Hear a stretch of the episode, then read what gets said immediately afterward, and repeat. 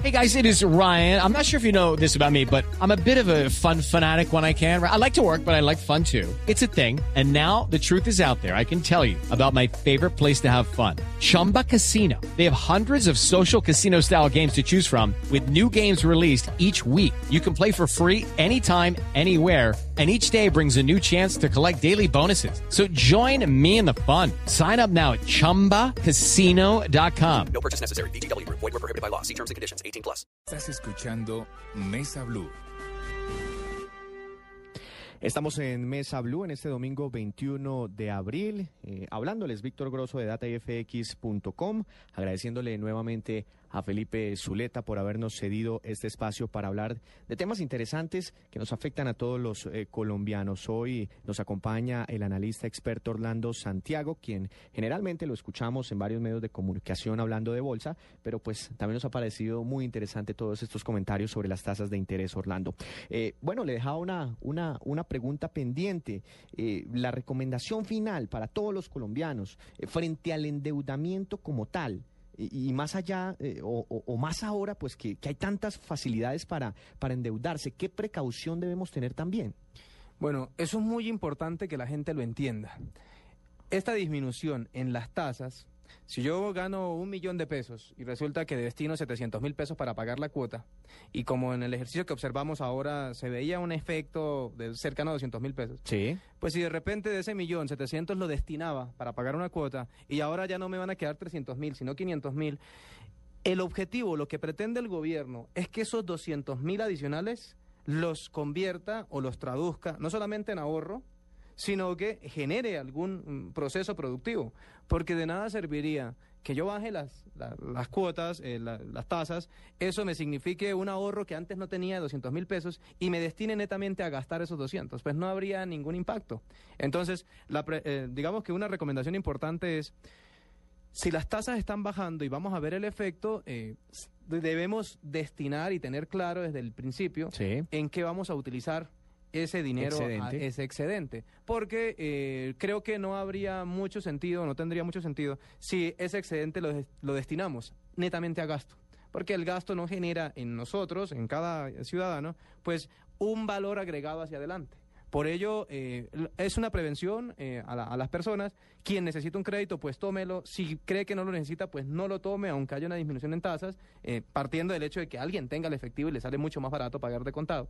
Pero sí que la señal es tener claro que ahora el, sector financiero cada vez se coloca o es más accesible a todos los colombianos vía tasas de interés y que tengamos eh, clarísimo que ese ahorro adicional pues lo destinemos a una partida que nos genere eh, inversión, que nos genere ahorro y que no necesariamente se vaya ese 100% de ese ahorro a la parte de gasto. ¿Es mejor ahorrar o endeudarse a 10 años?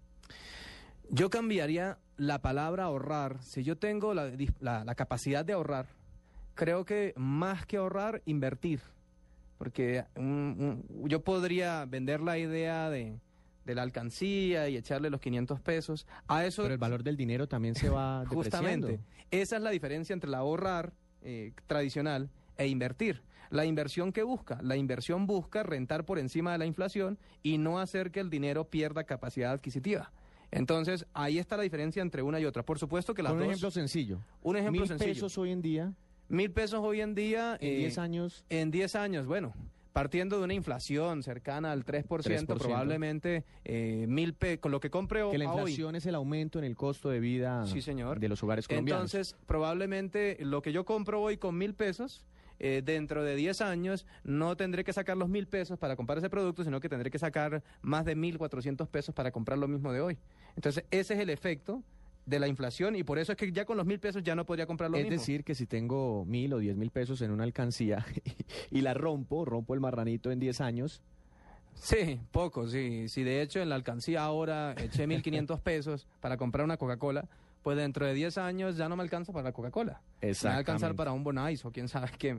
Orlando. qué- qué le- Orlando, mm, para terminar eh, este tema de cara al impacto de estas medidas en los hogares colombianos, nos escriben en las redes sociales, en Blue Radio, punto- eh, en Blue Radio Co, es la cuenta en Twitter de eh, Blue Radio, la nueva alternativa, y también en arroba Víctor Grosso, eh, si el banco inmediatamente me va a hacer reducciones en, en las tasas de interés de los créditos que ya tengo. O, o- o de pronto eh, algún funcionario de un banco me va a llamar a mi celular a decirme, don Víctor, hemos rebajado las tasas de interés, a partir del siguiente mes le va a llegar una cuota más baja. O, o- o más bien tengo yo que llamar al banco e invitarlos a que me bajen las tasas de interés porque es el fenómeno que, que- que- se está presentando en el país. Claro, yo creo que eh, lo más probable y el escenario más factible a ocurrir es que el banco el lunes, mm, mañana, no va a sonar el teléfono y le van a decir, eh, usted tenía un crédito con nosotros, ¿verdad? Venga y le bajo cinco puntos. Eso no va a pasar. interés". Olvidémonos de esa idea. Es muy probable que no pase. Eh, no descarto el hecho que alguien sea amigo del gerente y bueno, pero con el promedio o con la gran mayoría de las personas muy posiblemente no va a ocurrir.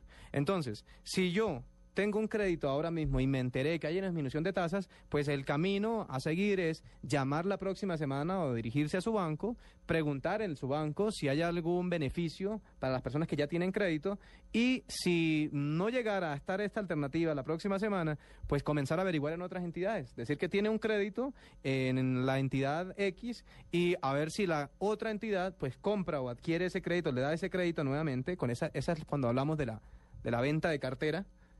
Para, que, para que la persona pueda conseguir una tasa más baja. Eh, los colombianos tenemos la, la idea eh, de que eh, a mí me ofrecen una tasa de cierto porcentaje y que de ahí no me puedo bajar. ¿Es posible que yo negocie con un banco, con un agente comercial? No, deme una tasa un poco más baja. Le- le co- co- co- como sucede en un mercado, como sucede en la bolsa, en que yo negocio los precios, ¿eso, eso, eso puede ocurrir?